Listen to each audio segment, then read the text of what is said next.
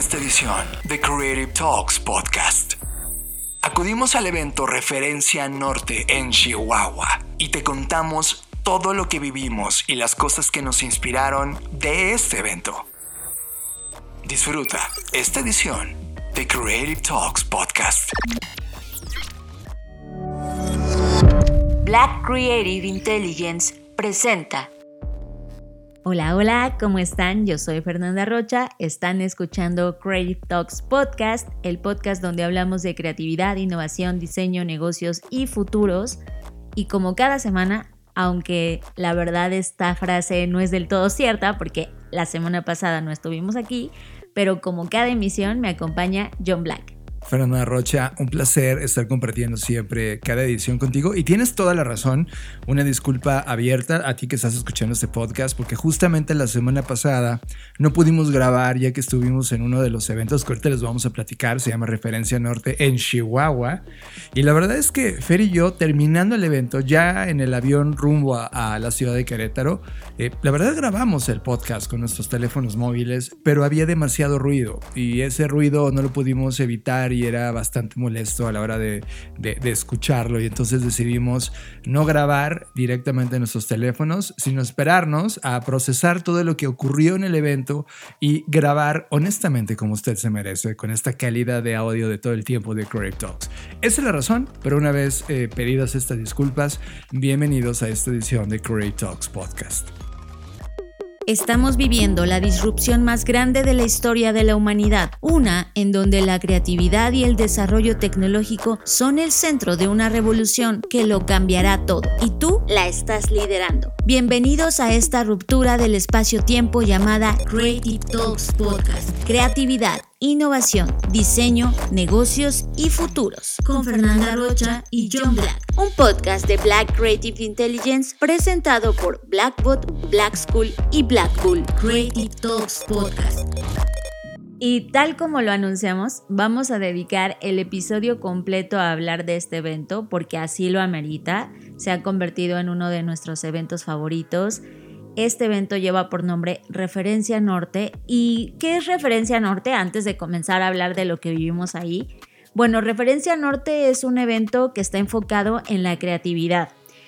Por ende, se tocan temas relacionados a la industria creativa, pero algo que me gusta mucho es no necesariamente necesitas pertenecer o querer pertenecer a la industria creativa para comprender lo que está en las sesiones, para empaparte de lo que está ocurriendo ahí.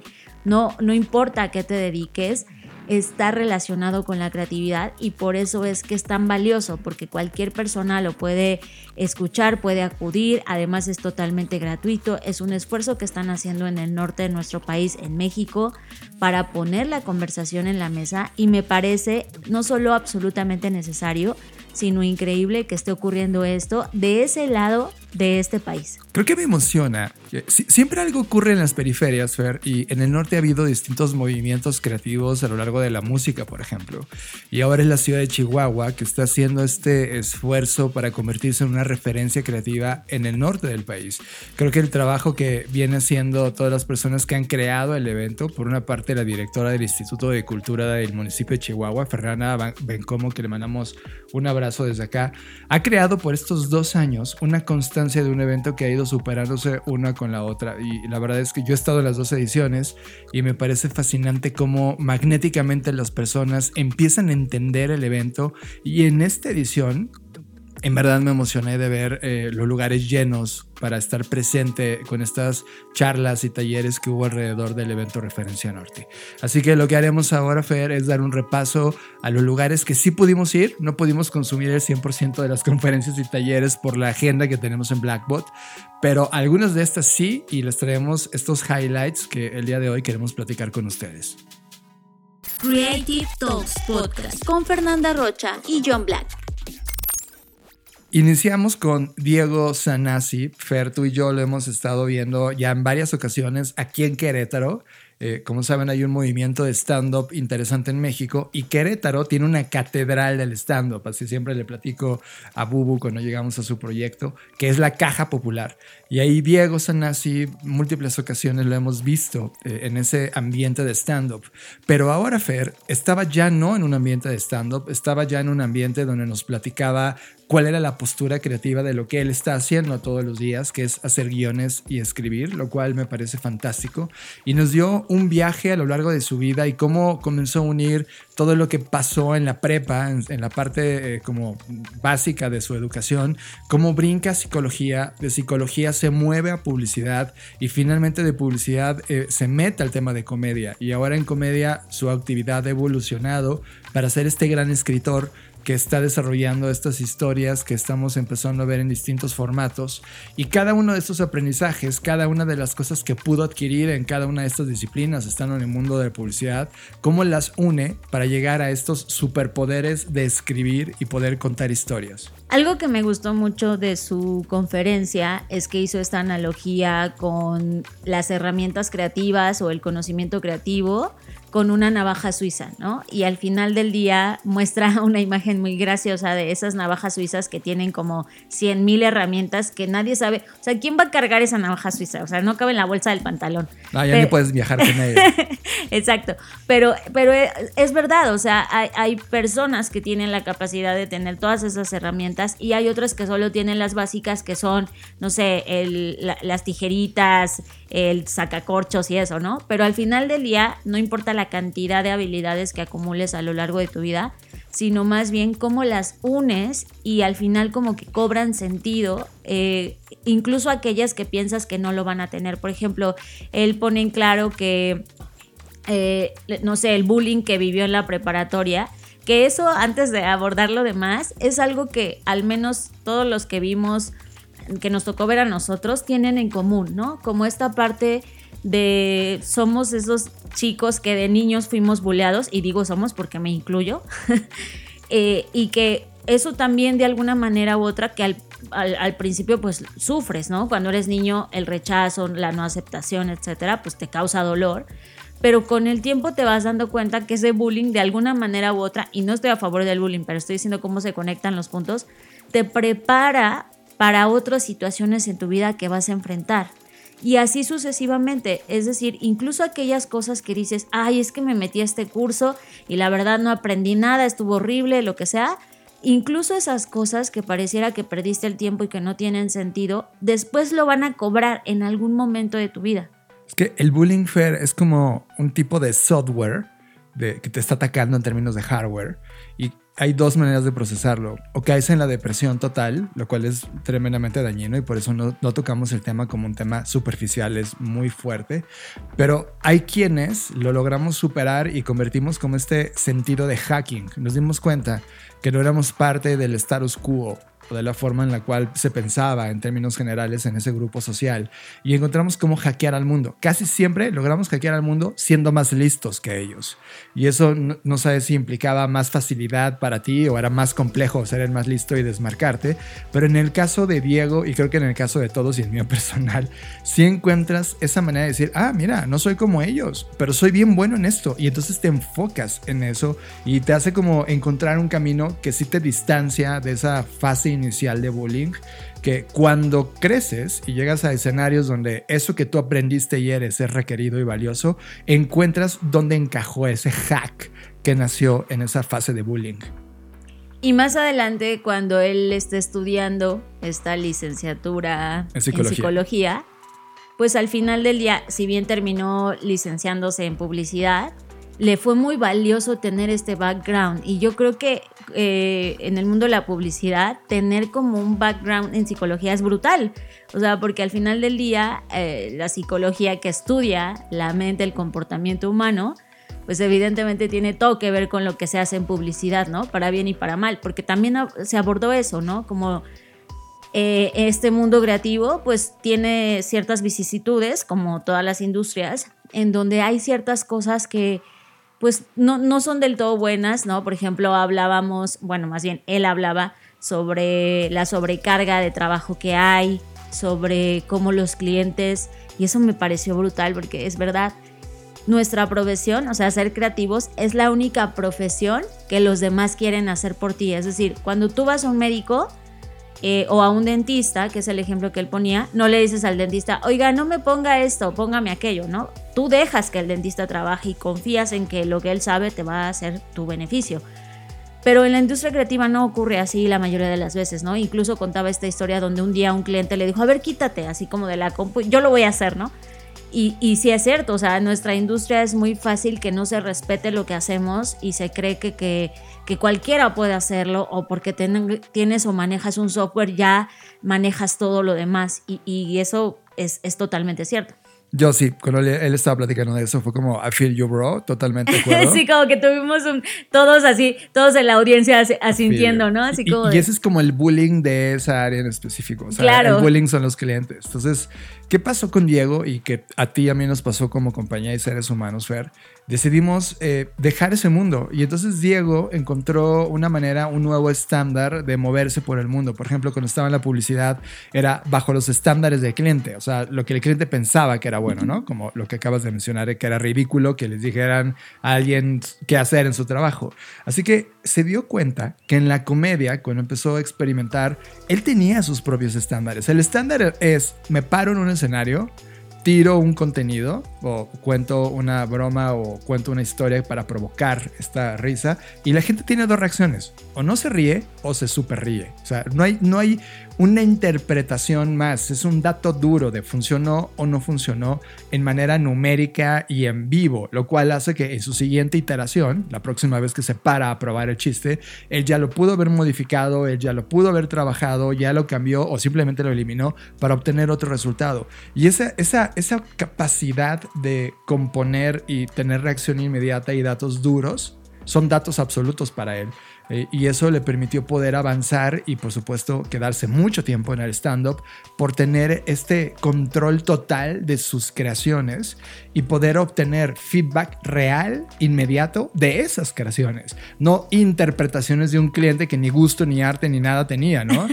Y eso para mí fue interesante porque me da cuenta de cómo vas evolucionando creativamente de ser el buleado luego desarrollas tus habilidades, luego las pones en una industria, la industria te come porque eh, tienes como un nuevo super jefe Bowser encima que te está pidiendo cosas, y luego desarrollas tu propio videojuego en, esta experiencia de vida, y en ese videojuego él asume el control y eso le dio poder creativo, absolutamente. Le dio la posibilidad de, bajo sus términos, bajo su estilo, desarrollar su forma de experimentar la creatividad en el mundo. Lo dijiste mejor imposible, o sea, totalmente. Y al final, como en este camino del héroe, llega un punto en donde ahora ya están llegando a su puerta, pues oportunidades que tienen que ver totalmente con escribir, escribir guiones, que al final era una de las cosas que él quería hacer, ¿no?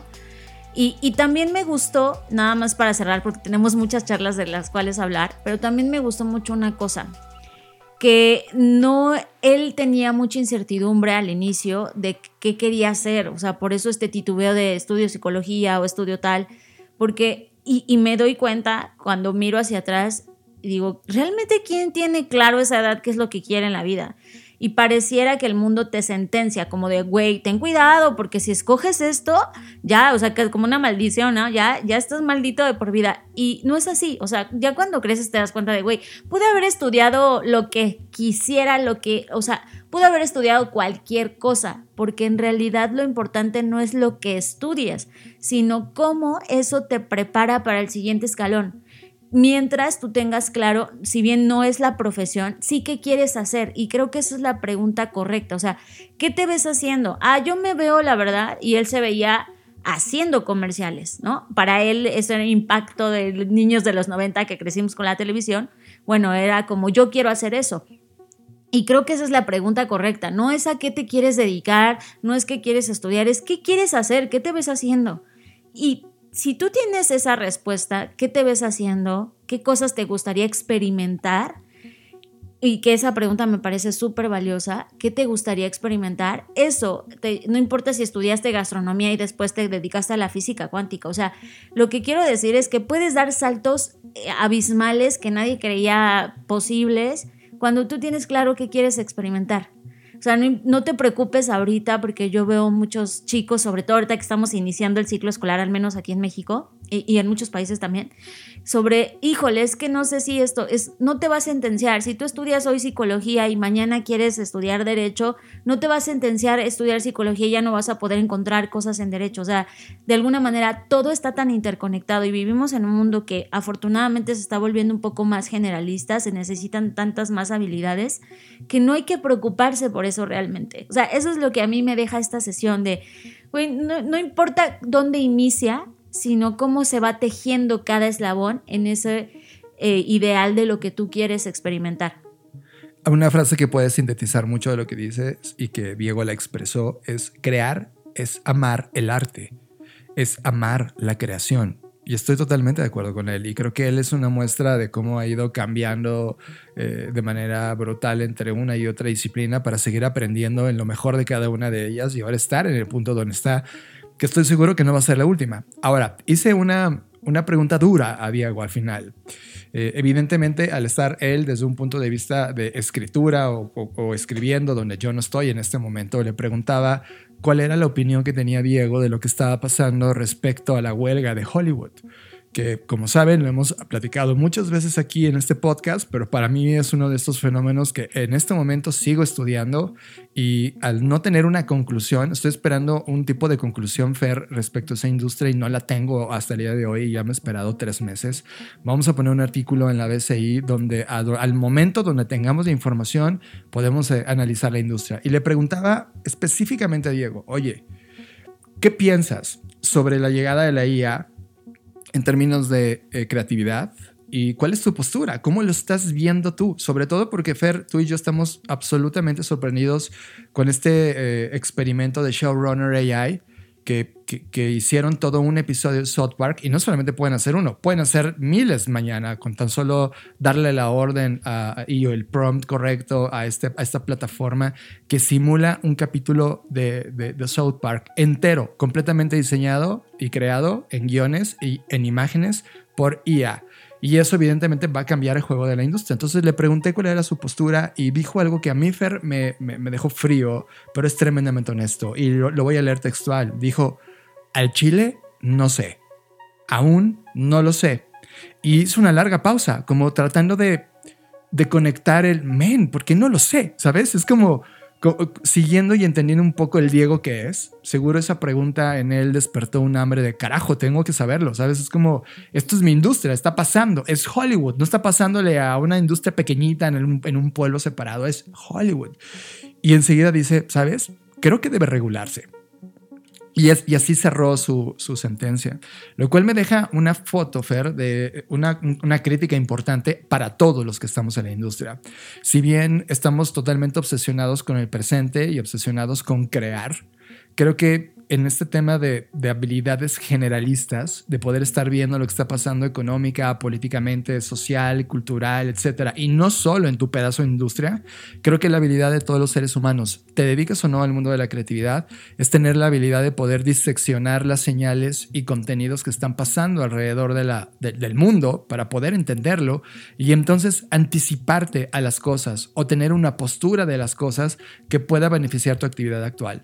Creo que los creativos actuales sí necesitamos tener esta apertura generalista de contenidos para ver cómo eso afecta a nuestra industria. Y más siendo la IA. O sea, creo que hay una responsabilidad grande y eso me lo tomo como primer dato en esta conferencia que estuvimos, de que necesitamos transmitir de una manera más potente y hacerlo muchísimo más democratizable el entendimiento del impacto de estas herramientas en nuestra creación. No importando si eres diseñador, o escritor o lo que seas, sí va a tener un impacto y se está discutiendo hoy mismo ese impacto. Entonces creo que esta tarea, Fer, la, asumo como una tarea muy pendiente y, como rellenable, es decir, nadie la está atacando y que creo que inclusive eh, personas que estuvimos en el escenario no tenemos esta conciencia tan directa de este cambio. Y eso me preocupó en general, porque si Diego, estando ahí, haciendo creatividad, no estás cercano a estos temas. Imagínate las personas que están ahora en el aula, donde sus profesores no están cercanos al tema, etc.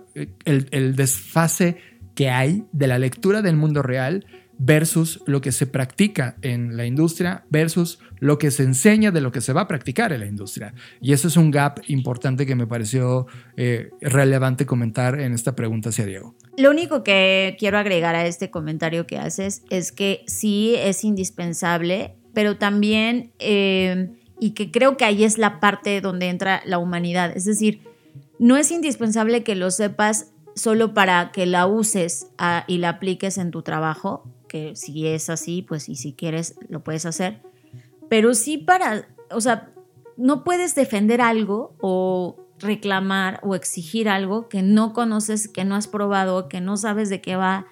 Y eso sí creo que es una oportunidad, un área de oportunidad de todos los creativos. O sea, como bien decías, a veces estamos tan ensimismados en nuestras creaciones porque pues es lo que nos apasiona, que pensamos que es intocable, que pensamos que no nos va a pasar, que pensamos que está lejano todo lo demás o las conversaciones alrededor, no solo de la IA, sino de diferentes temas. Y eso es un error que cometemos muy a menudo. Entonces yo coincido contigo, es nuestra responsabilidad saber qué está pasando, qué puntos están tocando nuestra industria, insisto, no solo la IA, sino en otros temas este, eh, políticos, ¿no? económicos, que a veces no son tan ajenos o decimos, es que soy creativo y por eso no sé de economía. Pues no, o sea, no tiene que, no está peleada una cosa con la otra, no tiene que ver que seas creativo con no saber de economía, no sabes de economía porque no te ha interesado saber, no, no porque seas creativo, ¿no? Y creo que a veces estas justificaciones que son falacias eh, nos llevan a no estar enterados y de repente decir, ¿cómo? ¿Cómo que una pandemia me va a hacer que no trabaje, etcétera, ¿no? O sea, nos toman las cosas por sorpresa cuando es nuestra responsabilidad estar atentos a lo que ocurre alrededor. Absolutamente de acuerdo. Y creo que al ser creativo o creador no solamente afecta a la industria creativa o al área de arte o diseño, sino a la economía, a la política. O sea, es transversal, así como la e, e, tecnología. ese es el punto. O sea, que creemos que la creatividad, y ahí se llama sesgo artístico, donde decimos, claro, la creatividad es arte, es diseño, es ilustración, es música, es danza, o sea, sí, todo eso es creatividad, pero también lo es la medicina, también lo es el derecho, también lo son las reglas, ¿no? O sea, todo eso también es creatividad. Exacto, y como que no logramos entender dónde encaja y este es el momento evolutivo para hablar de ello. O sea, cuando veo esta sesión, este punto de vista que tiene Diego, la forma en cómo vive la creatividad desde su industria, me doy cuenta de la oportunidad real que hay de los creativos en general, de no solamente incidir en industrias creativas per se, sino en toda la actividad humana. Y creo que cuando te lo tomas en serio, logras ver que tu capital de campo activo se multiplica por 100. O sea, es impresionante la necesidad de un punto de vista creativo en el mundo. Escuchas Creative Talks Podcast con Fernanda Rocha y John Black. Muy bien, John. Pasemos a la segunda sesión. Fer, el segundo ser humano que nos sorprendió y que desde, mi punto de vista es la persona que me atrapó en este evento magnéticamente, se llama Rubén Domínguez. Ya habíamos platicado un poco de Rubén cuando justamente estaba yo invitado por una agencia de Chihuahua, de Chihuahua, como correctamente se pronuncia. Folklore. Exacto, Nasho de Folklore, que la verdad me invitó, previo a que arrancara el evento, me, invitó a conocer sus instalaciones, que están espectaculares, y grabamos un podcast que está por lanzar Nasho y, dentro de Folklore, y además conocí a todo el equipo que admiré, pero hablábamos justamente de, de esta postura de creación y cómo Rubén Domínguez era una persona interesante que inclusive colaboró en Folklore. Pero ya estando en la conferencia de Rubén, la verdad es que primero lo ves y dices, por supuesto, ¿no? que es como, podría ser mi amigo sin problemas, ¿no? O sea, es lo que yo sentí cuando lo vi. Dije, ese bro no lo conozco, pero podría ser mi amigo. Te quiero abrazar. Es como, eh, vamos a jugar videojuegos ya, ¿no? Es como alguien que invitarías para coleccionar eh, tarjetas coleccionables, jugar tazos, eh, ver qué pepsilindros tienes, sí, ¿sabes? Qué, loco, exacto. ¿Cuántos pops, no? Exacto. Eh, leer revistas Wired. O sea, en verdad creo que es una persona que desde el inicio dices, I'm matching. O sea, estoy haciendo match con él tan solo en la postura y en la forma en cómo se presenta en el escenario. Eh, por supuesto, contesta la pregunta es, ¿qué significa ser creativo? Y para él tiene una definición interesante. Es intelecto más imaginación, más resultado, más ejecución. Lo cual me gusta, porque a veces los creativos no logran separar la parte de crear o la parte artística, que tiene que ver con este intelecto e imaginación. Y él sí está hablando de, mira, sí está bien crear, pero cuando estás buscando un resultado y ejecutarlo de manera correcta, que esa parte casi nunca se habla desde el punto de vista creativo, cuando unes estas cuatro cosas, intelecto, imaginación, resultado, más ejecución, eso, eso es crear. Y eso me llamó, me llamó mucho la atención de alguien que a primera vista pareciera que solamente idea, ¿sabes? Solo es, eh, utiliza intelecto e imaginación, sino que él, ah, gracias a esta fórmula, y, de hecho, la frase me, me, parece muy provocadora cuando habla de la idea es de quien la trabaja, y si es 100% de acuerdo, eh, asumiendo el, el, el, pasado mensaje de la tierra es de quien la trabaja, creo que la idea es lo mismo, estoy de acuerdo con él, y él tiene claro que los nerds y creativos son los que están dominando el mundo justo por este entendimiento, porque tienen intelecto, imaginación, resultado y ejecución. Y me parece brutal. A mí me encantó, como bien mencionas, desde que se presentó, pero cuando hizo este statement dije, vale, vamos a hablar en serio de la creatividad, o sea, no solo de la imaginación, sino de la ejecución. Y, creo que se dice muy fácil, pero pasar de la imaginación a la ejecución hay una brecha o a veces estás en ese precipicio y parece enorme, ¿no? Parece un vacío que dices, me aviento, no me aviento. Y creo que esa es la pregunta de los, o sea, de verdad la he escuchado esta pregunta en diferentes foros de diferentes públicos, de diferentes audiencias, es cómo doy el salto, cómo inicio. Y una vez más, no solo con él, sino a lo largo de las sesiones, todo el mundo coincidimos, y digo coincidimos porque yo estaba como audiencia, entonces yo decía, sí, claro, en que para hacer solo hay que hacer. O sea, no hay una fórmula. Si tú vas a estos eventos y escuchas podcast, eh, ves videos en YouTube, para que alguien te dé la fórmula de, mira, tú que estás viendo este programa o escuchando este episodio, haz estos pasos. Sí, puede que te digan los pasos, pero no van a ir a hacerlo por ti. O sea, ninguna palabra, ninguna voz mágica va a ir a hacerlo por ti. La forma de, aprender a escribir es escribiendo, la forma de aprender a diseñar es diseñando, la forma de aprender a ser creativo es creando. O sea, no hay fórmulas secretas e, y tienes que arriesgar. Por supuesto que eso da miedo y eso es a lo que se refería sobre nosotros como nerds. Estamos ya estábamos acostumbrados a eso antes de que se pusiera de moda crear, ¿no? Ya éramos estas personas eh, nuevamente buleadas, pero al mismo tiempo respetadas porque éramos los que hacíamos la tarea impecable, los que sabíamos de los temas de las materias, a quienes otros les preguntaban de qué se estudia para el examen, cómo se hace tal cosa. Siempre estábamos listos para eso. Incluso toca el tema de la pandemia, ¿no?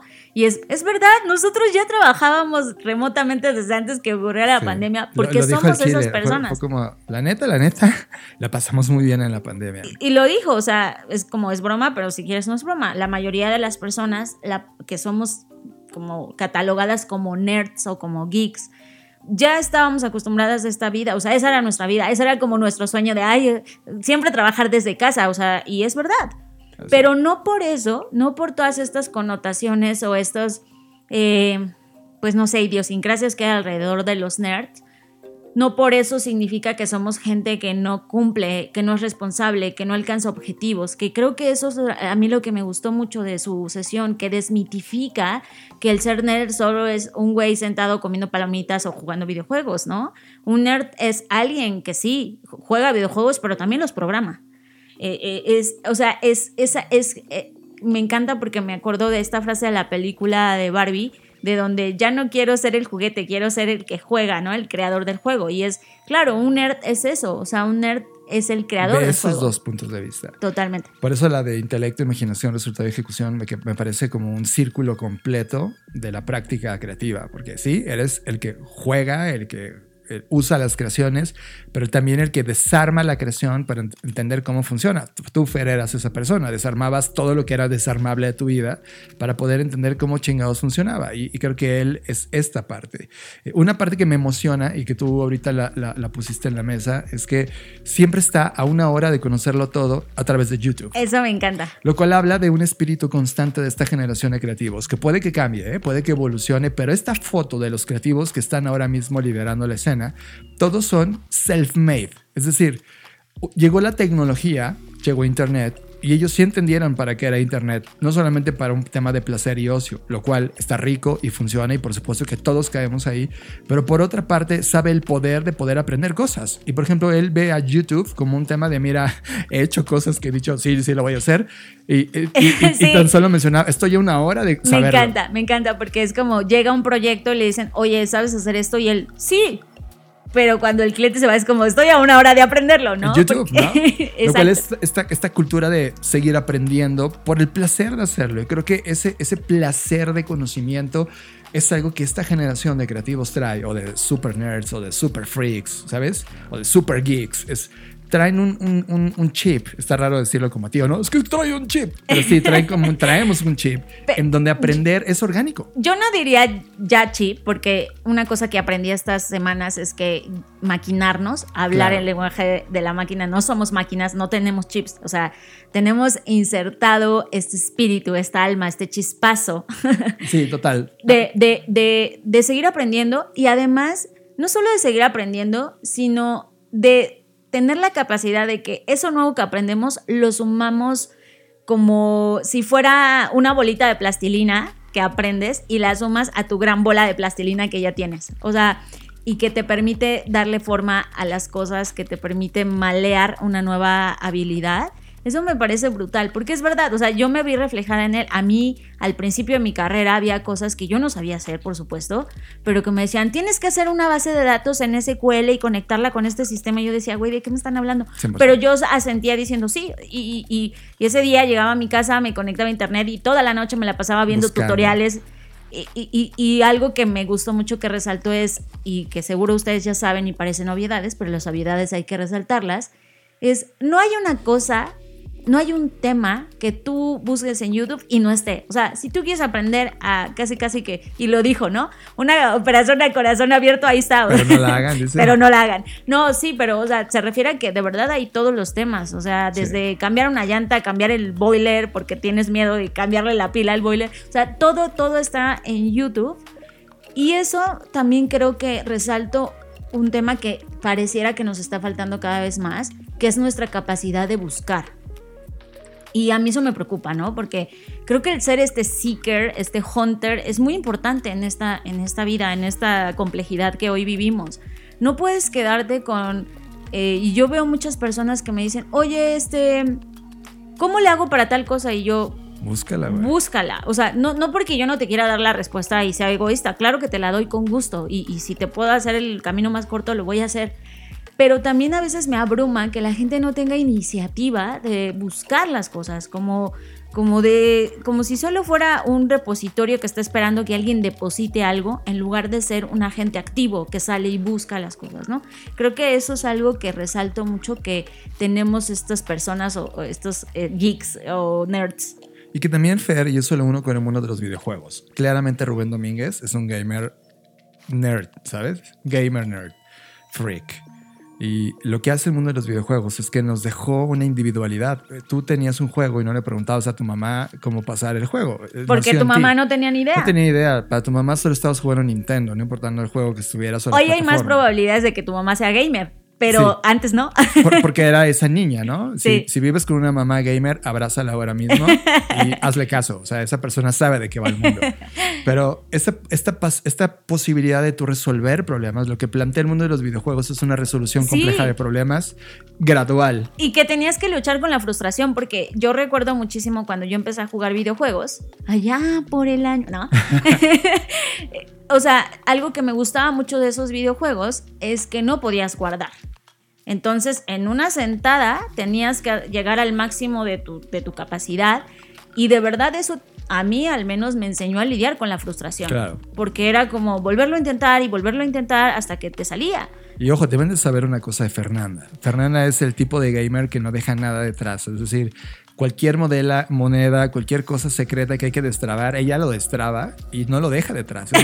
se quiere sacar 100, 100, 100, 100, 100 en todo el videojuego, lo cual es eh, demasiado obsesivo. Tiene un, tipo de juego obsesivo. sí, la verdad sí. Para perfeccionista. Pero es que esa eres también en el mundo real, o sea, arrasas y eso va, va, desarrollando tu personalidad. Por ejemplo, la mía a mí me valía. O sea, es como, ah, yo no quiero las monedas, yo voy a, a, pasar el mundo, ¿no? Y quizá jugaba cosas extraordinarias como a hacer un giro que nadie más había intentado, que no era el, el como el tan status quo de pasar el mundo, pero lo hacía a ver qué pasaba y pasaba, ¿no? Eh, e, eso desarrolla tu juego. Y ojo, Rubén Domínguez al ser este gamer, hoy hace videojuegos, lo cual eh, en esa industria tienen que saber lo que es brutal. Uno, si tú admiras la industria de la música y tienes tu rockstar, lo cual es emocionante. Dos, si también admiras el mundo de Hollywood y tienes a tu rockstar y es emocionante, imagínate el mundo de los videojuegos, que es el doble de más grande e importante que esas dos combinadas, que la música y Hollywood, lo cual hace que la gente que está metida en esa industria, Fer, son casi semidioses de la creatividad, porque son capaces de desarrollar narrativas, de desarrollar modelos complejos, de desarrollar teorías de juego, más todo el poder de cómputo que eso te permite en términos de desarrollo, de diseño, etc. Es decir, es una de las áreas más completas y Rubén Domínguez está ahí. Sí, es productor de videojuegos. Exacto, y ha hecho dos juegos brutales que a la hora que nos platicó yo no tenía ni idea de ellos. Mi corazón sintió cosas hermosas. El primero se llama Mulaka, que es un juego en 3D que habla de la mitología tarahumara.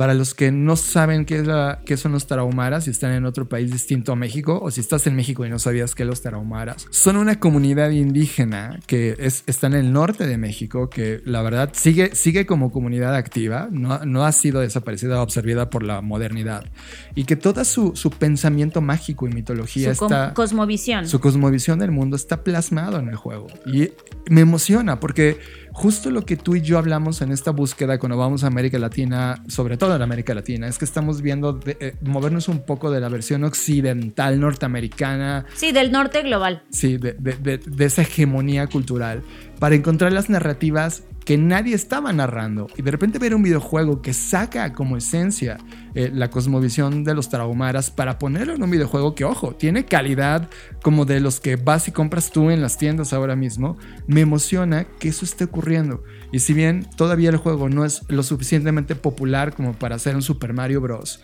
sí es el inicio de una carrera de Rubén Domínguez que puede crear una generación de creadores de videojuegos y de narrativas que no habíamos visto, que no habían tenido espacio y que ahora gracias a personajes como Rubén sí puede ocurrir. Y también tiene un juego que se llama Aztec donde hace lo mismo. Agarra esa... ¿Qué hubiera pasado si los españoles nunca hubieran llegado a América? Sí, es una ucronía, que una cronía para quienes no estén relacionados con los conceptos de ciencia ficción es una historia que juega con el qué pasaría si. Es una historia ficticia de la historia. Es, en este caso, qué hubiera pasado si los españoles nunca hubiesen conquistado.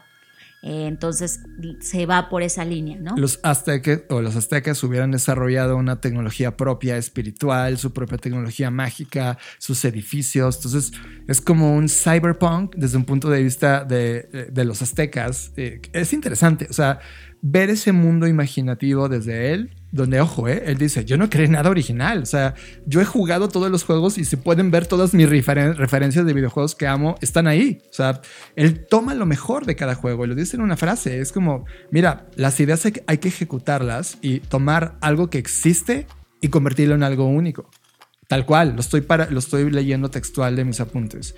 Y, y, cuando ves el juego, cuando ves plasmada, ves ese trabajo, esa filosofía de la creatividad ahí, que tú y yo todo el tiempo lo, hemos enseñado en las clases, este 1 más 1 igual a 3, este pensamiento de tesis y antítesis, síntesis, plasmado en la ejecución de los videojuegos. Y eso a mí me emocionó.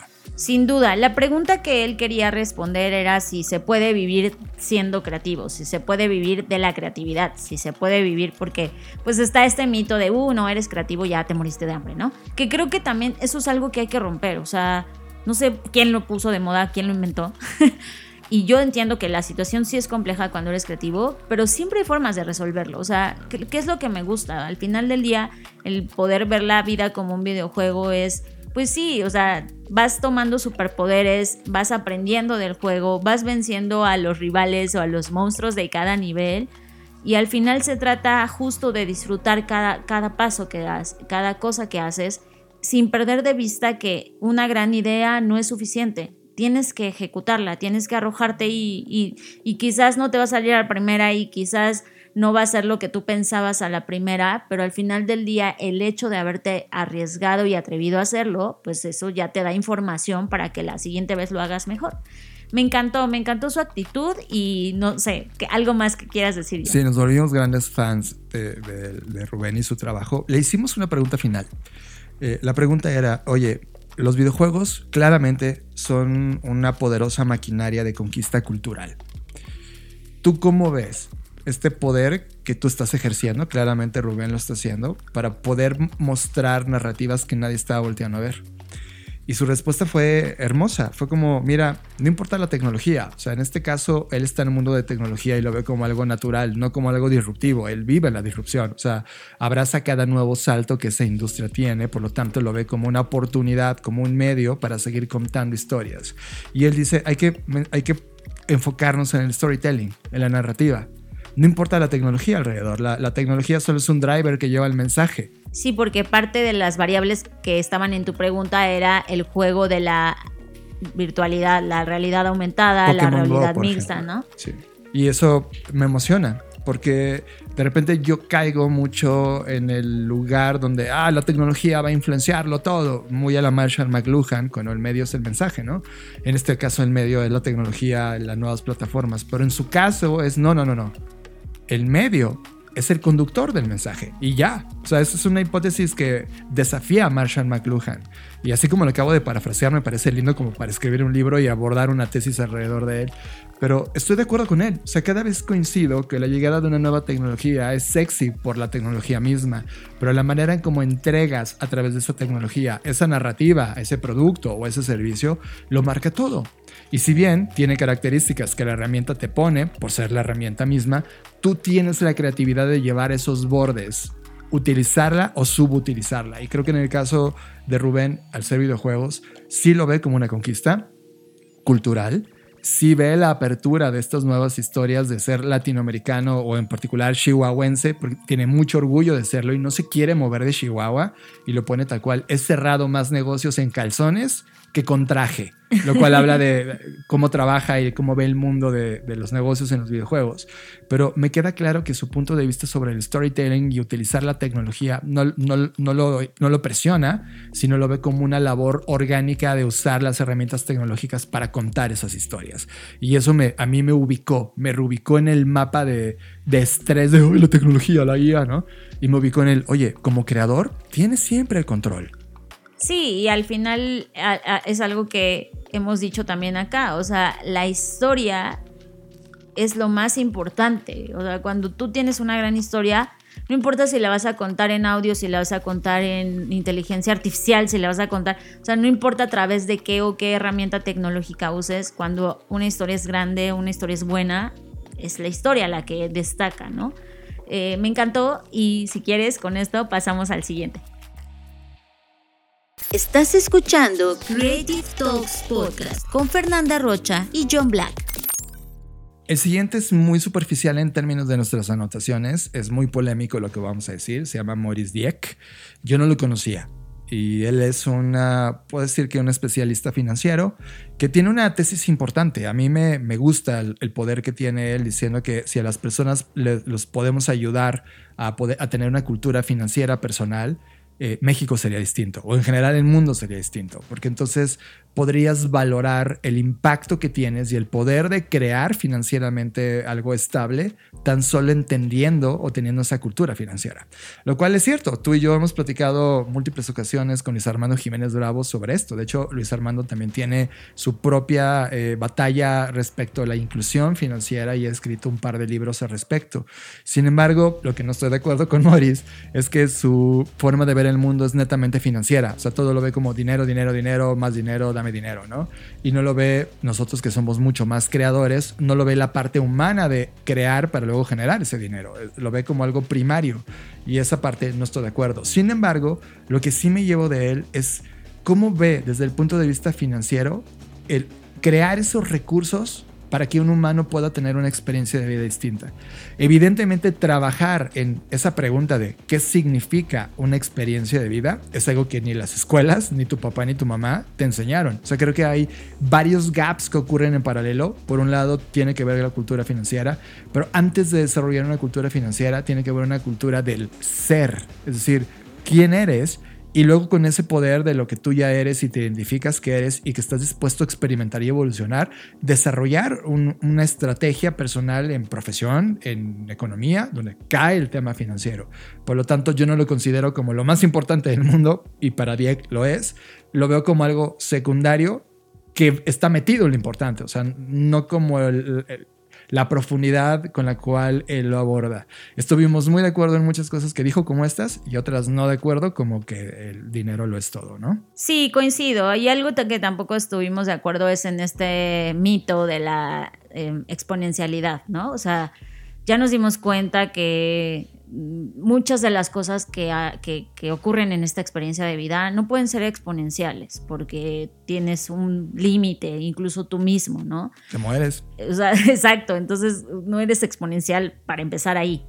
Eh, y, y hay, hay, algunas cosas que, que no, no, no me parecen, pero coincido totalmente y me parece súper este, bondadoso que alguien tenga la misión. Y algo que rescato de su charla, además de esto, de, de, que sí es importante el dinero, por supuesto, pero más allá de eso lo que rescato es que él hablaba de su propia historia, de cómo comenzó haciendo esto y cómo se convirtió en uno de los referentes, porque así nos los hizo saber, de los temas de finanzas en México, ¿no? Primero porque nadie estaba haciendo eso, lo cual es sorprendente porque dices, güey, encontrar algo que nadie está haciendo en estas alturas ya es bien difícil, ¿no? Parece que ya todo está hecho, todo está inventado. Y por otro lado, el cómo el tema otra vez de atreverse, porque él pone su primer video que era horrendo y él mismo lo acepta, ¿no? Eh, no solo horrendo por la calidad, sino porque él no está viendo a la cámara, o sea, todo lo mal que puede salir en un video lo hizo él.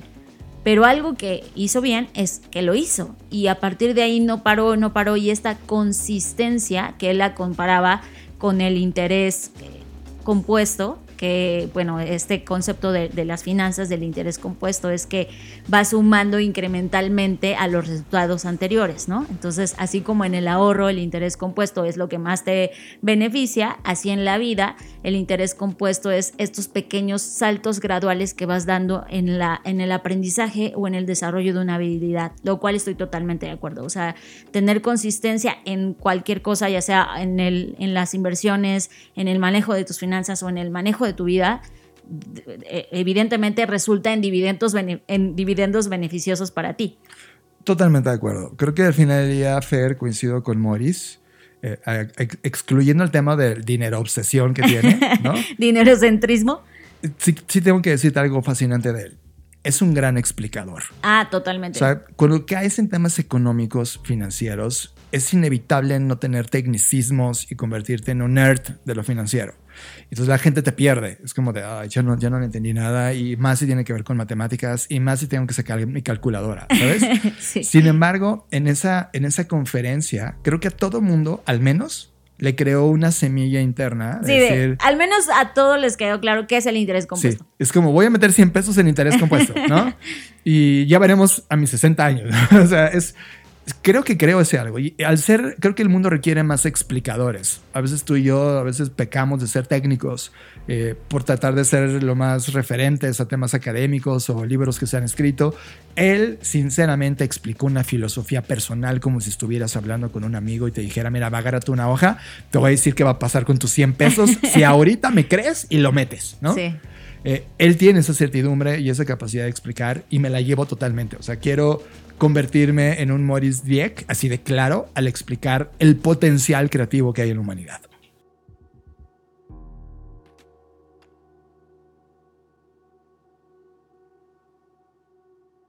Creative Talks Podcast con Fernanda Rocha y John Black. Bueno, aquí en la siguiente sesión, pues se van a ver reflejados todos nuestros sesgos. Fans, grupos. por el amor, por el cariño. Más que fans, yo no lo veo así. Yo es, a mí, uno, no me gusta el concepto fan. No me siento fan de nadie. Nunca. Aunque John diga, Fer y yo somos fans. No, no me cuenten a mí. Yo no soy fan de nadie.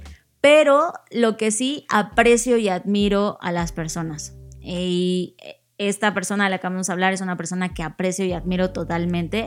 Y es Gabriela Barkentin. Para quienes están en otro país o nunca habían escuchado hablar de ella, bueno, Gaby Barkentin es una referente en nuestro país en temas de comunicación, de periodismo. Eh, y además es mujer, lo cual ya es mucho decir porque ella ha ocupado algunas posiciones que pocas veces se habían ocupado por mujeres dentro de los medios de comunicación. Y me encantó, o sea, yo de verdad la vi y dije, yo de grande quiero ser como tú, Gaby. O sea, el arrojo que tiene, la honestidad con la que se entregó en el escenario, platicándonos lo que más le apasiona de los últimos años de su vida, de toda su gran carrera, y diciéndonos honestamente, pues tanto los éxitos como también los fracasos, las cosas que han salido bien, las cosas que han salido mal, siendo muy honesta en cómo es ella y en esta pues a lo mejor, no, no, voy a decir defecto, pero sí en esta cualidad que tiene de no sabe decir que no, entonces se compromete y se entromete en un montón de proyectos que al, que al principio pareciera como que no van a ir a ningún lado, pero poco a poco toman forma y se convierten algunos en grandes éxitos, otros en grandes aprendizajes. Y me encantó simplemente, o sea, yo creo que cuando te paras en un escenario y haces ver que es tan sencillo es porque tienes una maestría en eso, ¿no? Y, y ella lo logró yo sí me declaro fan. Y no el fan superficial que establecieron las redes sociales de que era un fan. Y probablemente por ahí hay esa molestia. Yo sí soy un fan de los que ven a un ídolo y entonces aprenden de él y aprenden lo mejor de él, se inspiran de él y un día probablemente estén jugando como él o mejor. Y eso para mí es ser un fan, alguien que está en proceso admirando a alguien. Y la verdad a mí me encantaría, como tú lo mencionaste, Fer, ser un día como Gaby Barkentin. Yo desde lo lejos, como consumidor, ¿no? La ves en múltiples proyectos sonoros, lo ves, la ves en podcast, la ves en proyectos de radio, la ves en audionovelas, es parte de un, del podcast de Batman. Eso es como, wow, ¿no? Y también en proyectos teatrales, es increíble. Y mañana, no sé, proyectos de cocina, que además tiene un podcast de cocina. O sea, no le da miedo explorar ese ser de Gaby Barkentin. Y hay un término que expuso. ¿Saben quién soy? Soy una polímata. Es decir, ¿te acuerdas esto que hablábamos de que los creativos necesitan expandirse a otras áreas de sí, y de hecho ya en uno de los episodios de este podcast hablamos de la polimatía, de qué significa dominar o estar interesado en diferentes áreas de conocimiento pues ella es una polímata en activo y la reconocemos tal cual. Ella aprende y comprende diversos temas y disciplinas o áreas donde era como intocable estar y más si eres nueva en hacerlo, haciéndolo por primera vez. Sin embargo, sí lo hace. Y una de esas cosas, Fer, eh, es la colaboración que tenemos con ella de, del podcast de Querido Futuro, donde ella abiertamente dice, estoy interesada en el futuro. Cuando la conocimos y nos dio esta oportunidad de tener esta sección en, en el noticiero de W Radio. Eh, la verdad es que amplió su cabeza y dijo, voy a jugar ahí, quiero jugar ahí, quiero entender. Y esa apertura que tiene, esa voracidad de, no, de saturar, sino de aprender de verdad, que es mucho de lo, que, lo que reconocíamos de los conferencistas anteriores como Rubén Domínguez, que es todo el tiempo está aprendiendo. Gaby está en ese continuo aprender y entregar aprender y entregar. Aunque la entrega sea algo que es como pudo haber sido mejor con 20 años de práctica, lo que entrega tiene tanta calidad como alguien de 20 años. Es brutal esa ejecución. Y además para mí es muy importante eh, por todo lo que ya mencionaste y además, insisto, porque es mujer y porque pone en la mesa la desmitificación de un montón de cosas, ¿no? Uno, el tema de es una persona que en los últimos años de su vida ha estado sola por decisión propia y creo que eso rompe un esquema este de pues no siempre tienes que estar acompañada de alguien o, o, debe haber un hombre a tu lado, ¿no? Y es pues no es verdad. Segundo, el tema de la edad, en decir, ah, pues las mujeres de tal edad, de tal edad funcionan para esto y a partir de esta edad ya no funcionan para nada, ¿no? Porque así es un poco la sociedad. Y es, no, no tiene que ver la edad, no tiene que ver en qué año naciste, porque ella habla, claro, ella nació en un mundo que era totalmente análogo, que, o sea, no, no había internet, ¿no? No había nada de lo que conocemos hoy, pero eso no le ha impedido jugar con esas nuevas tecnologías y herramientas. Y que creo que esa es la actitud que todos debemos tener. Yo no estoy en términos de no puedo decir, ah, en 10 años va a haber exactamente esta nueva tecnología. Lo que sí estoy segura es que va a haber nueva tecnología. Y creo que lo que nos va a tocar es eso, abrazar y jugar y comprender y arriesgarnos y esta actitud un poco de infantil y no lo quiero decir desde el punto de vista despectivo, sino infantil me refiero a cuando eres niño y ves todo como algo nuevo y como una oportunidad y no tienes estos sesgos de, ay, seré bueno para aquello, ¿no? Cuando eres niño solo lo haces y creo que eso es algo que rescato mucho en, en Gaby. Tiene este espíritu de poder intentar, de poder atreverse y me encanta, o sea, me encanta cómo lo hace. Voy a poner dos cosas finales en esta sección de Gaby. La primera es agradezco que alguien se pare en el escenario eh, quitándose la armadura. Sí. Eso fue algo brutal, se sintió ligera. Entró con esta música como si fuera una estrella de rock en este ambiente de hielo seco, ¿sabes? y ya se emocionó. Esa, esa parte emocional y quitó toda esta armadura y nos entregó un performance sonoro o sea, me encanta que en una conferencia jueguen con todos los elementos visuales, sonoros y de historia. Y ella lo hizo, ¿no? Y fue eh, una puesta en escena, un show fascinante que te dejaba ver el interior de Gaby. Y obvio le hicimos una pregunta muy dura, muy dura, que era una pregunta personal. O sea, su, contenido de la conferencia, el título era, si el contenido se crea, se destruye y transforma. De eso hablaba su, su conferencia. Y me quedé conectando con una pregunta que ya tenía durante años de ella. Y le pregunté, Gaby, si el contenido se crea, se destruye, se transforma, ¿qué pasa con el creador? ¿Qué hace ese contenido? Es decir, el traficante, el que genera, el que cura, el que vive, el que sufre, el que disfruta, el que produce, el que crea ese contenido. ¿Qué pasa con él? Tomó aire, porque la respuesta no iba a ser sencilla. La respuesta era un compendio de décadas de experiencia de alguien que había creado o sigue creando contenidos bajo ese mismo título de crea, se destruye y transforma, como la energía misma. Y su respuesta fue contundente, es también se destruye, John. Es decir, tú como creador de contenido, ante esta este ritmo. Y vorágine primero de absorción de contenidos que tienes que procesar, entender, para luego crear. Eres un curador, eres alguien que filtra ese contenido y que a través de todo el conocimiento y postura que tiene ese ser humano en esta experiencia de vida, entrega un algo, que puede ser un pedazo de, de audio o un filme o un videojuego. O sea, ese creador es esa persona.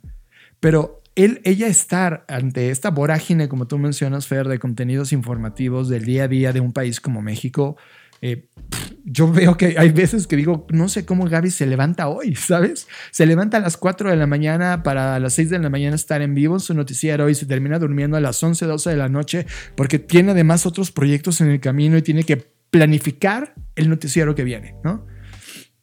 ¡Wow! O sea, eso, eso cómo no destruye, Gaby. Y la respuesta es que sí, destruye al ser humano. Y que necesitas dejar de romantizar la parte del creador eh, que nadie toca y todopoderoso y youtuber en su caso, TikToker que todo el tiempo está creando y está feliz ante la vida. O sea, ella puso una escena de su vida muy puntual. Estando en la estación de radio, en W Radio, al lado de W Radio, porque ya hemos estado ahí, está la otra cabina de otras estaciones de radio. Una de ellas es la radio más escuchada en el país, que se llama La Qué Buena, una radio muy popular. Pero así como ella en las mañanas da noticias, también hay un, show en las mañanas que echa desmadre y es súper popular en la radio. Y le preguntaba eh, eh, Gaby toda destruida, diciendo, oigan, ¿de dónde sacan la energía? Y entonces uno de los locutores de ese show le dice, es que te chingas. O sea, la gente prende la radio para saber que hay una posibilidad en el mundo, que tú eres esa voz que los acompaña y que les dice, venga, hay que darle. Sé que tú estás destruida, pero antes de tomar el micrófono, grita todo lo que sea, berrea, destruye, pero cuando digas buenos días, salúdalos con esa esperanza y, y Gaby fue cuando entendió el oficio. Fue como de, ok.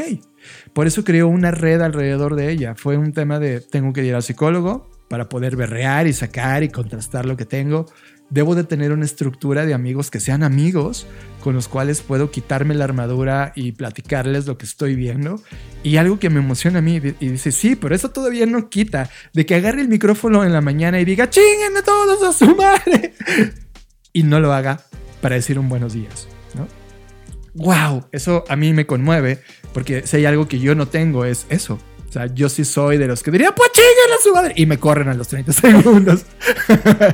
y Gaby sí lo sabe hacer. Y creo que eh, esa foto de, dejar de romantizar y construir la, la, eh, la postura de un creador también tiene que ver con este cuidado personal que tienes de tu mundo y hacer ese mundo privado, único y personal una joya a la cual te puedes ir cada vez que necesitas moverte del ruido que te está rodeando por pertenecer a este mundo creativo o al mundo de creador.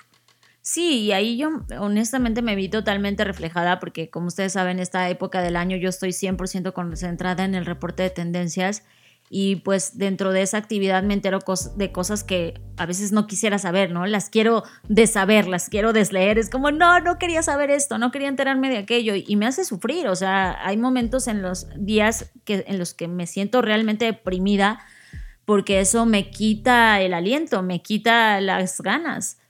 Pero con esto que Gaby dijo, por un lado me sentí como, ah, qué bueno, no soy la única, lo cual nunca creí que fuera la única, pero como que reafirma eso. Dos, te da a entender de sí, sí necesitas una red de contención, ¿no? Que, que en mi caso, por ejemplo, afortunadamente estoy con John y hay otras personas cercanas, pero justo es como, claro, siempre es importante tener una red de contención. Y tercer lugar es pues disfrutar, o sea, al final del día eh, ella tiene este hashtag que se hizo muy popular y luego la atacan con eso del whisky necesario, pero pues en realidad sí es, sí es necesario, igual no un whisky, pero si hay cosas que son necesarias en tu vida, que son estas joyas que debes cuidar. Eh, eh, tal vez para ella es el whisky, pero para ti sea el café o estar sentado o tomarte un día libre, etcétera. O sea, sí es necesario cuando estás en el mundo creativo, porque si no al final del día eh, la creación termina destruyéndote. 100%. Y desde aquí le mando un abrazo enorme a Gaby porque además es la semana de su cumpleaños. Además es la semana donde su programa de radio también cumpleaños. Y, y, la admiramos. En verdad, no solamente la queremos como ser humano, sino que también la consumimos como usuarios de los contenidos que provoca y eso crea una relación. Si no hubiera sido en pandemia, ¿no? El escuchar en las mañanas las noticias a su estilo, a su manera, no sé qué hubiera pasado con nosotros. Esos contenidos también nos salvaron y cuántas personas hicieron eso también. Creo que Gaby se convirtió en una voz necesaria eh, para entender lo que está pasando en un país como el que hoy vivimos, que es México. Y fue brutal verla en ese escenario, eh, emocionarse. Casi se me salen las lagrimitas también. O sea, me sentí emocional en esta sesión. Esto es Creative Talks Podcast con Fernanda Rocha y John Black. Fer, llegamos a la recta final de este podcast ya llevamos una hora de podcast. Te dije, te dije. y tú querías hablar de 80 mil temas más. Quiero hablar de al otro día, porque este evento fueron dos días donde ocurrían conferencias eh, importantes, como estos keynotes de los que te hemos estado platicando, que ocurrían en el escenario principal del evento, que es un auditorio bellísimo en Chihuahua. Precioso. El teatro de la ciudad es bellísimo. Tú, tú lo ves y dices, wow. Adentro es como un castillo. Es un castillo, está increíble. La verdad es que, wow, eh, o sea, yo cada vez que lo visito es uno de mis lugares favoritos como para dar algo. Un, quiero, un día quiero regresar a hacer algo de, de, de Blackboard o Creep Talks ahí, es, es genial. Pero el otro día también había talleres, Fer. Tú participaste dando también talleres eh, y los talleres ocurrían en una casa donde, ¿quién fue? Juárez. Casa Juárez. Casa Juárez estuvo, eh, Benito Juárez estuvo en ese lugar haciendo toda la planificación de, y estrategia de todas las batallas que, que, que atravesó. Y ese lugar se nos abrió la puerta para poder estar dando estos talleres donde pudimos convivir con personas que estaban interesados en distintas temáticas que ocurrieron en estos talleres. Por ejemplo, ahí estuvo Diana Su, estuvo Alfonso Aguirre, que son personas que estuvieron también en ediciones pasadas y que tú también. Pero en mi día en particular, cuando a mí me tocaba, yo tuve la suerte de que fui como el sándwich entre Daniel Granata y Jorge Fajardo. Daniel Granata es una persona que admiro desde el punto de vista de la publicidad y la creatividad y por supuesto que no me iba a perder eh, su taller que iba a dar. Y después de mí, Jorge Fajardo en donde tengo muchas emociones con, con, Jorge. A lo largo del camino es una persona que admiro, pero que también en algunos momentos hemos tenido estos choques de tesis y antítesis que han provocado eh, controversias entre nosotros, pero que fue lindísimo volver a estar en la misma línea del tiempo y poder platicarlas y que todo termine en un abrazo. Eh, wow, en verdad, eh, Jorge, un abrazo. De hecho, quiero abrir con Jorge. Jorge No me, no me pude quedar en toda la sesión del taller, pero Fer, te quiero platicar algo que sí descubrí en la sesión de Jorge, que es algo que tú y yo veníamos platicando en el desayuno pasado, porque justamente vamos a dar una conferencia en un evento que se llama Evento Capital Digital en la Ciudad de México el 8 de septiembre, que aborda sobre temas de educación. Y lo que Jorge puso en esos primeros slides, además de presentarse y hablar de su trayectoria, que es impresionante, puso una imagen de una niña, una niña de 6, 8 años, que está jugando y él le puso total atención a esa interacción de cómo esa niña jugaba, porque puso a su muñeca sentada en su carriolita y enfrente de su carriolita le puso su iPad con un canal de YouTube que la niña también ve. Y entonces Jorge le pregunta, oye, ¿qué haces? Y ella responde, estoy cuidando al bebé. Y ese, ese, ese esa imagen... Qué brutal. Sí, es como, espera, espera, espera, espera, Estás cuidando al bebé y el cuidar es sentarle su carriolita, que esté tranquilo, viendo YouTube en el iPad o la tablet que tuvieras. Tú y yo en el desayuno anterior, el día anterior, habíamos platicado mucho de estas conclusiones de quién era la responsabilidad, cuál era el impacto de la IA. Y tú y yo, Fer, fuimos niños que nos creó o crió la televisión. O sea, nuestros padres que tenían que salir a trabajar. Sí. No había iPads, pero había televisión. Exacto. Nos decían, toma, toma, prende la tele, pum. Y a lo mejor probablemente tenías suerte y viste Disney pero como en mi caso me criaron los, los programas de muerte, destrucción y detectives, por real, eso soy así. Historia real, Fer veía todo el CSI de su generación. Al tener 6, 8 años ya estaba metida y tenía sus cuadernitos de apuntes. Por lo tanto, hoy cuando voy con Fer y estamos viendo cualquier historia de intriga, ella desde el minuto 10 ya sabe qué va a pasar. Y me dice, ay, esta es persona. Y mole, al final solo se, solo se me queda bien diciendo, ve. Y cuando ocurre, la volteé a ver y solo me con su, con su ojito me hace ching. Y es como, wow, bueno, eso es Fer. O sea, nosotros crecimos con otros medios, otros contenidos. Ella está creciendo, esta niña, en un momento donde la digitalización ya llegó a su vida, es decir, ella tiene una tablet. En su tablet ya ella sabe qué contenido ver y ve algunos dibujos animados y algunos influencers niños que hablan de la vida de ser niño y hace recomendaciones de caricaturas, juguetes. Y ese nuevo insight, ese comportamiento de una generación que está creciendo con una pantalla, ya no con una televisión, eh, a él le llamó totalmente la atención de cómo estábamos cambiando. Fer, eso me deja a mí conclusiones brutales, ¿no? Porque lo que puso Fajardo fue que una vez que la niña como que se aburrió, fue como de, ya, ella cambió su tabletcita y se la puso ya no en dirección al bebé, sino ahora se la puso en dirección a ella, porque ahora ella era la que tenía que cuidarse, o sea, ahora ella era la que tenía que ver su show. Y eso me deja unas conclusiones brutales en términos de cómo están creciendo estas generaciones que tienen contacto con la tecnología. Dos, qué responsabilidad están teniendo los adultos que dicen, ay, toma, toma tu tablet, ¿no?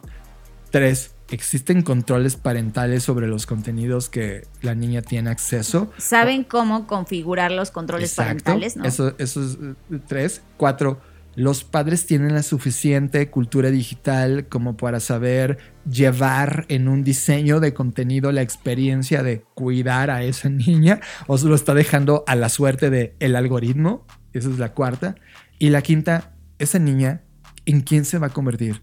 en los siguientes 10 años, replicando el modelo de cuando tenga hijos, ponerle la tecnología o pantalla disponible en su momento, que probablemente ahora van a ser unas gafas, y esas gafas entretener a ese niño. Lo cual, Fer, tiene todo que ver con lo que platicamos en ese desayuno cuando hablábamos del futuro de la educación, y tener esa foto de, de, Fajardo, que él había observado ese fenómeno, ya no me pude quedar a las conclusiones que él dio sobre eso que él estaba abordando, pero me fui con un ruido en la cabeza diciendo, fuck it fuck it, fuck it, fuck it, fuck it, fuck it. O sea, hay una generación que no estamos entendiendo, se está rompiendo. Y si dejamos esa responsabilidad, ¿qué niños estamos diseñando? Un, o sea, brutal. Hay, hay, mucho que reflexionar. Me gustaría esto profundizarlo en el próximo podcast porque hay varias noticias que capturé estas últimas semanas al respecto. Así que vamos a dejarlo aquí, si no nos, nos va a dar tiempo de hablar del siguiente. Así que queda en próximamente. Próximamente. Y, y, creo que empata muy bien con el evento de Capital Digital que vamos a hacer. Entonces traemos las conclusiones de ese evento. Estás escuchando Creative Talks Podcast con Fernanda Rocha y John Black. El siguiente es Daniel Granata. Daniel Granata, cuando hablo de él y lo comparto en las redes, eh, la gente lo ama. Es, es, es, una persona que ha marcado el mundo de la publicidad y el marketing per se. Y estar frente a él, eh, primero ya se alejó de ese mundo, lo cual lo felicito. Creo que todos en algún momento de nuestras vidas dijimos, esto se ha llevado a un nivel donde ya no me está satisfaciendo y eso necesita ser retado. Y ahora Daniel está en una evolución de su vida, está entrando a un nuevo proyecto que se llama Story, que es un startup interesante y desde ahí abordarlo desde otro punto de vista, está abordando el tema del podcasting y en general habla de la creatividad, eh, quitando este creativo, ser creativo como un sustantivo y ponerlo como un adjetivo que es una práctica que él está viéndolo con muchísimo mayor definición. Algo que me encanta de la charla que, que abordó es que este algor algoritontismo, que es un término que él puso en su slide y, y estoy de acuerdo, hace una crítica de cómo hemos creado una sociedad totalmente dirigida y trabajada para y por el algoritmo. Y pone el ejemplo de su blog. Él antes escribía un blog que yo leía, cuando él lo escribía, que no, me acuerdo que era como gorditos y bonitos, creo que así se llamaba, en donde él ponía su día y las conclusiones que estaba viviendo como publicista y no necesariamente el mundo que lo rodeaba estaba de acuerdo con esas eh, conclusiones, pero desde mi punto de vista eh, era mucha luz para la gente que estábamos pensando distinto. Eh, él escribía ese blog con un solo objetivo, compartir. Pero la gente que lo rodeaba le decía, no, no, no, está mal escrito, no tiene todos los keywords, no tiene esto, no tiene aquello, porque el algoritmo no lo va a beber, bla, bla, bla, bla, bla. Y él se daba cuenta que, que desde esa práctica ya el algoritmo marcaba el cómo tenías que crear contenido. Nosotros que hemos o estamos muy metidos en el análisis o estudio de la economía de creador, una de las cosas que enseñamos con total claridad es el deshacerte del algoritmo. Aquí en este momento me pueden caer toda la gente que está a favor del algoritmo. Crear a favor del algoritmo, sí, claro, te da visibilidad.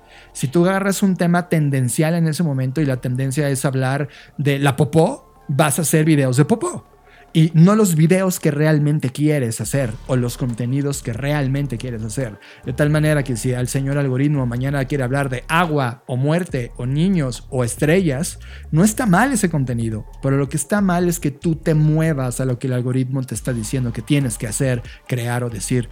Y estoy de acuerdo con él. Creo que ese algoritmontismo está convirtiendo a la sociedad en algo que no habíamos analizado pero ya llevamos dos décadas y media en este diseño de redes sociales y contenidos digitales marcados al ritmo de lo que el algoritmo dice. La segunda cosa que yo no estoy de acuerdo, y aquí es donde entro en polémica con lo que él dice, es que la marca personal no existe, es un oxímoron. Y no estoy de acuerdo. Creo que él mismo es una marca. Él mismo al escribir un blog eh, puso una postura y puso un estilo y de alguna manera las personas empezamos a ver e-, ese estilo y enganchar con ese estilo. Lo que pasa es que piensa que la marca personal se comporta como la marca Coca-Cola y no es así desde el punto de vista de marca Coca-Cola, tienes alcance y presupuesto para hacer repetitivos tus mensajes, lo cual el mensaje o la postura que tiene la publicidad al respecto es vamos a hacer reach, vamos a hacer alcance y vamos a impactar. Pero una marca personal tiene que ver con un ser humano que entendió su personalidad, su uniqueness o su singularidad y eso lo comparte con el mundo ese punto de vista, ese conocimiento, ese, esa postura, y eso le crea una voz, y eso le crea un grupo de personas que pueden abrazar esa voz como un tema de valor, porque los contenidos compartidos son valiosos o no, y con esos contenidos compartidos crear una relación. Las marcas tradicionales no están acostumbradas, es más, no entienden el poder de la relación. Y lo que trajo Internet es el crear relaciones, el dejar de ser business to consumer para ahora, ser people to people, peer to peer. Y creo que ese punto de vista de eh, entender la marca personal para mí me parece valiosísimo, porque creo que el futuro de las relaciones humanas hoy más que nunca necesitan eso, relaciones humanas. Y si estamos metidos en un contexto donde hay algoritmos, tecnología, IA que están marcando el ritmo de las relaciones, lo primero que necesitamos es hacer más potentes esas relaciones humanas. Y es ahí donde creo que esa marca personal compartida tiene mucho valor. Cierro con una frase importante donde eh, habla del remix, de la cultura o el ejercicio de utilizar cosas para hacer un remix con ellas. Y él menciona, y lo leo textual, la creatividad es el arte de la posibilidad, el what if. Y estoy totalmente de acuerdo.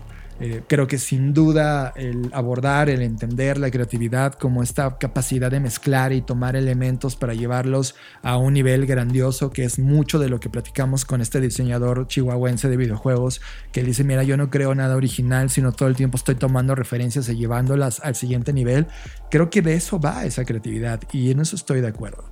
En síntesis, estar en la sesión con Daniel Granata y luego estar con la sesión de Jorge Fajardo eh, fue un momento súper interesante para mí, el poder estar rodeado de dos posturas creativas, de dos personas que han estado desde su punto de vista en emprendimientos, en industrias que han propuesto cosas interesantes para el mundo y en particular para la escena creativa mexicana.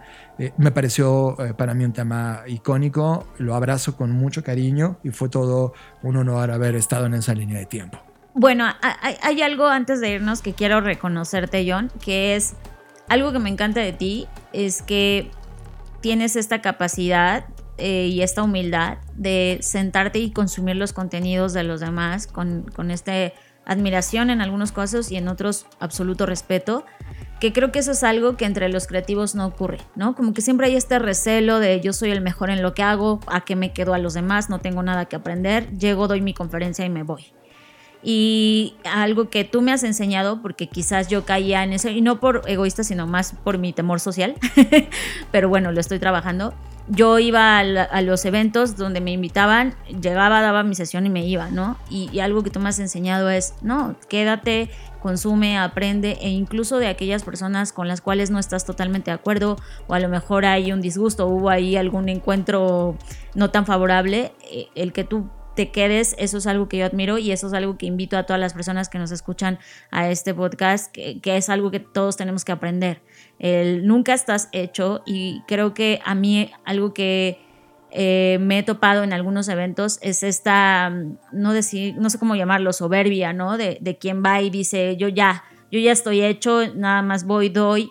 Y, y ya no me quedo a nada más y porque no me parecen interesantes, porque lo que sea, y eso es algo que aprecio y, gracias por porque me lo enseñaste y es algo que atesoro muchísimo. Me encanta, lo reconozco Fer y recibo ese, esa postura, pero tengo que decirte que no es mía. Cuando ves el mundo de la música, y voy a poner un ejemplo, Woodstock, el último Woodstock que se hice, pude entender lo importante que es ir a ver a los artistas. Eh, por ejemplo, cuando se paraba Jamiroquai en el escenario, eh, alrededor de Jamiroquai, eh, en la parte del backstage, estaban otras bandas que si bien competían con Jamiroquai, iban a escuchar a Jamiroquai. Y la razón por la cual iban a escucharlo es, uno, para saber cómo era su performance y, con este grado de, güey, este colega lo está haciendo brutal, me encantó esto. Y, entonces te conviertes en consumidor de la, de la, industria que amas, haces música para escuchar música, ¿no? Y, eso me encantó. De repente cuando salía Limp Bizkit y volteabas a la gente que estaba en el backstage, estaba Korn, estaban los de Metallica y probablemente sea uno la antítesis del otro y, y se hayan dicho cosas feas entre la música de, ah, este no es buen músico, pero ese día, en ese instante, en ese show, estaban ahí y terminaban en fiestas, Fer, donde platicaban de música, de referencias, de libros, de posturas, aunque no estuvieran de acuerdo uno con el otro. Esa comunidad musical era lo que construyó esa industria. En la industria del marketing no vi nada de esto. O sea, eh, todas las. Yo llevo dando conferencias al menos 15 años de mi vida. Es difícil que por la arrogancia de un speaker se quede a escuchar a otros speakers. Sí, esa es la palabra que estaba buscando, arrogancia. Es la arrogancia. Y, es un tema de, oh, yo ya sé todo lo que sé. Y estos son hormigas. Y es como, no, men, de eso no va. Se ve que no entendiste nada de la parte crear, del concepto crear. Porque aún así de la hormiga que desprecias, si lo observas y pones tu lupa porque desde tu altura ni siquiera la ves, te vas a dar cuenta que hay lecciones que aprender. Y si ya hiciste el viaje, Fer, o sea, si ya te metieron en un avión o te metiste a recorrer miles de kilómetros para llegar a ese lugar y de repente en ese lugar coincides en agenda y en contexto, tómate el tiempo, porque las personas están tomándose el tiempo en ese evento de aprender de todos, porque tú no, no, no tendrías que ser esa persona, ¿sabes? Es gracias, ya diste lo tuyo, siéntate, y espero que encuentres algo valioso o pongas validación en algo que dices no lo vuelvo a hacer. Así como nosotros decimos hoy del mundo financiero que no estamos de acuerdo con su postura netamente de dinero, es como no, a mí me queda claro que no, pero me queda claro que lo que sí aprendí de él fue esto y probablemente nunca pude haber aprendido ese algo si no me hubiera quedado a verlo, a consumirlo, a inspirarme. Creo que mucho de lo que no estamos haciendo como industria y lo, lo comentábamos con la agencia con Asho, que es esta arrogancia colectiva de sentirte el machingón en lo que estás haciendo y no comportarte abierto a lo nuevo. Y creo que si eliminamos eso, y parte, por ejemplo, de la industria del stand-up lo hizo muy bien, el poder compartirse uno con el otro, si logramos eso, eh, podemos crear una industria creativa fascinante. Y creo que Referencia Norte nos puso en ese lugar. Es decir, nos invita, no nos obligó a ir a las conferencias. Sin embargo, ellos mismos tienen ciertos momentos del evento donde puedes convivir con todos y irte un poquito más a la profundidad, ¿no? Y, y ahí conocimos y platicamos con varias personas. Y eso me gusta, Fer, porque al final es una comunidad que se está retroalimentando, no es una comunidad terminada o hecha o definitiva. Y creo que si asumes esa labor de newbie o entrante o amateur, como nosotros decimos, amateurs profesionales, el tener la humildad de escuchar al otro es necesaria en estos tiempos donde solo estamos chocando. Estás conectado a Creative Talks Podcast con Fernanda Rocha y John Black. Pues ya está, nos alargamos, pero era necesario, así que gracias por llegar hasta aquí. Como siempre, encantados de poder compartir con ustedes. No olviden comentar qué más quieren saber del evento, alguna duda, algo que no hayamos abarcado, porque a veces el tiempo nos gana. Comenten ahí, ya sea en la plataforma de Spotify o en nuestras redes sociales, que nos pueden seguir como arroba blackbotrocks. Por cierto, no lo habíamos, no lo habíamos comentado abiertamente, pero actualizamos recientemente nuestro sitio, entonces dense una vuelta por ahí, cuéntenos qué, les parece. Y pues nada, nos vemos en el futuro. Fer, Fer, Fer, antes de que digas nos vemos en el futuro, tienen que saber que las últimas, ¿qué serán? ¿100 horas, Fer? Hemos estado eh, hablando sobre el futuro de este podcast por dos razones. Una, estamos muy cerca del episodio 250. ¡Wow! 250. Sí. Y Fer, hemos estado hablando de nuevas secciones, nuevas dinámicas, un nuevo podcast. No me refiero a un nuevo título, sino cosas que van a ocurrir en este mismo feed en donde estás escuchando este podcast. Es decir, Crave Talks va a comenzar a evolucionar e incorporar proyectos que antes estaban separados. Uno de esos proyectos, por ejemplo, es Bookshake. Bookshake va a vivir dentro de Crave Talks. Eh, Plataforma, que es otro podcast que estaba experimentando y que dejé de escribir porque vaya que es difícil, es muy difícil escribirlo. Plataforma se va a integrar a Crave Talks. Eh, Magazine Review, que tú ya lo conoces, que ya has escuchado un par de emisiones, se, se queda como parte de esto. Y esos contenidos se van a convertir en contenidos extendidos de Crave Talks en una nueva generación donde evidentemente vamos a, profundizar, donde vamos a hacerlo ya con ritmo, no cada vez que se nos pegue la gana, sino hacerlo ya con un tema de calendario para que tú sepas que la tercera semana de cada mes se publica siempre esta cosa. Es decir, profesionalizar la generación de contenidos que nos ha llevado el día de hoy a crear esta comunidad de Blackies de personas que apoyan este movimiento de Blackbot y que están consumiendo estos contenidos. Y por supuesto, tendremos una fiesta, no sé si decirlo fiesta de aniversario, porque no, tiene que ver no es aniversario, pero es podiversario. Epizzario, no, sé cómo se diga. Epidosaurio, no, ese es otro, ese es como un dinosaurio de episodios. Algo así, todavía no le ponemos el nombre, ya les platicaremos pronto, pero sí, vamos a convivir físicamente, así como hace un año lo hicimos. Y tenemos muchas sorpresas porque ese día vamos a lanzar toda esa nueva generación de contenido, todas esas nuevas ediciones. Y además va a haber contenidos exclusivos que vas a poder eh, escuchar si eres parte, si te suscribes a estos contenidos. Eh, viene algo brutal, viene enorme. Y deben saber que el FBS, que es el evento que hacemos cada cuatro años en febrero del 2024, ya comenzó a calentarse ya mandamos la primera ronda de invitaciones y ya recibimos el feedback de personas que quieren estar en ese proyecto y evento, lo cual nos emociona. Pues ya comenzó el camino también al FBS, pero también les estaremos informando pronto. Es decir, este podcast, Create Talks, se va a convertir en una absoluta locura creativa y mm, a mí me emociona mucho no poder todavía decirles todo lo que va, pero ya lo tenemos en borradores, en, libretas y nos emociona ver. Sin lugar a dudas, ya les estaremos dando más detalles y ahora sí, nos vemos en el futuro. Nos vemos en el futuro. Escuchaste Creative Talks Podcast con Fernanda Rocha y John Black, un podcast de Black Creative Intelligence, presentado por Blackbot, Black School y Black Bull. Nos vemos en el futuro. Black Creative Intelligence presentó